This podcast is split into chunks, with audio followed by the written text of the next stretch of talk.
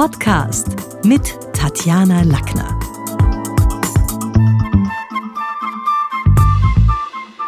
Von den vielen Büchern, die ich geschrieben habe, ist mir eins am allerliebsten. Die Kommunikationsgesellschaft Lackners Labor. Und das hält mich auch auf Trab. Da muss man immer wieder schauen, dass es aktuell bleibt, denn an vielen Universitäten wird es als Nachschlagwerk der modernen Kommunikation verwendet. Und in der heutigen Folge geht es um Sprache und Identität. Sprache formt Wirklichkeit.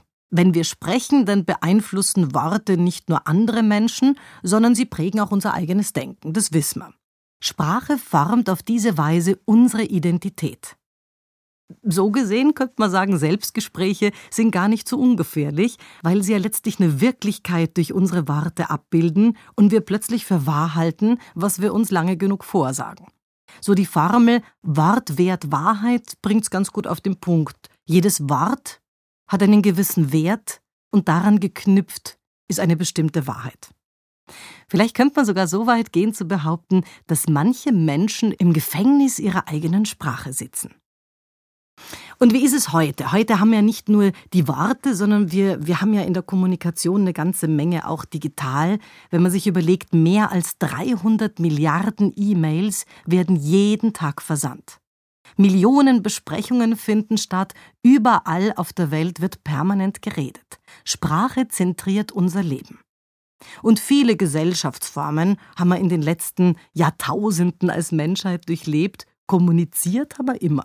Ganz egal, ob wir in der Höhle waren, in Stämmen, in Diktaturen, in Monarchien, in Ständesystemen oder heute in unserer Demokratie, wo ja manche sagen, es ist eigentlich so eine moderne Mediendiktatur. Also klar ist, unsere Biografie ist hörbar. Und dabei muss man aber wissen, Sprache ist ja nichts Erlerntes, sondern wir haben sie erworben. Niemand ist als Kind daheim gesessen und hat Vokabeln gebüffelt in der Muttersprache, sondern die erste Sprachentwicklung hat viel mit unserer Herkunftsfamilie zu tun. In welches Wortklima sind wir hineingeboren? War unsere Meinung zu Hause gefragt? Das kann für ein, ein Leben lang für unsere Rhetorik entscheidend sein. Wurde zu Hause vielleicht Dialekt gesprochen? Gab es gewisse Formulierungen, die immer wieder vorgekommen sind? Dann natürlich auch die Frage, waren unsere ersten sprachlichen Bezugspersonen ältere Menschen? Gerade wenn Kinder bei den Großeltern oder bereits reiferen Eltern aufwachsen, dann fällt mir immer wieder auf, dass sie gänzlich andere Worte und Redewendungen verwenden als jetzt Kinder aus Jungfamilien.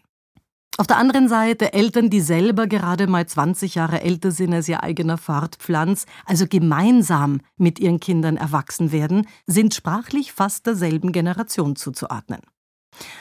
Und da wechseln dann auch die Identifikationsikonen, weil plötzlich neue Bezugspersonen das Parkett betreten und der sprachliche Einflusskreis eines jungen Menschen wächst, genauso wie sein Wortschatz und sein Horizont. Bei vielen, die so die ersten Schritte im Berufsleben machen, kann man das sogar akustisch wahrnehmen. Jemand, der gerade sein Juststudium abgeschlossen hat oder in einer Kanzlei beginnt, verwendet neben den branchenüblichen Fachtermini auch sonst ganz andere Worte als früher im Elternhaus.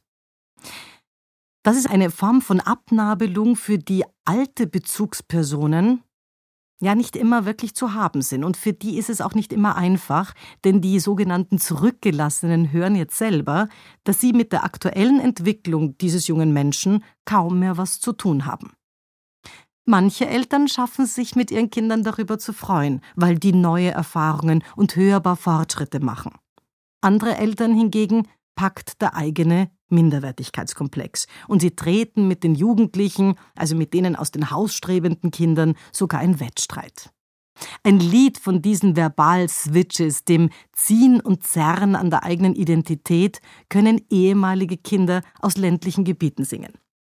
Und man darf nicht vergessen, gerade in Österreich zum Beispiel, mehr als 50 Prozent der österreichischen Bevölkerung lebt in ländlichen Regionen. Das ist mehr als in vielen anderen EU-Ländern. Mit diesem hohen Provinzanteil ist so, das merke ich auch bei meinen Kunden immer wieder, sprachliche Irritation fast vorprogrammiert. Im Zuge eines Lebens gehören wir nämlich ganz vielen unterschiedlichen Sprachgemeinschaften an. Fazit? Stimme und Sprache verraten uns. Und unsere Biografie ist damit hörbar. Diese Mittel der eigenen Selbstwirksamkeit zu entdecken, kann jeder persönlich in die Hand nehmen. Denn größere Wirkung führt klarerweise zu vergrößerter Einflussnahme. Wer gehört wird, hat schließlich mehr Gestaltungskraft.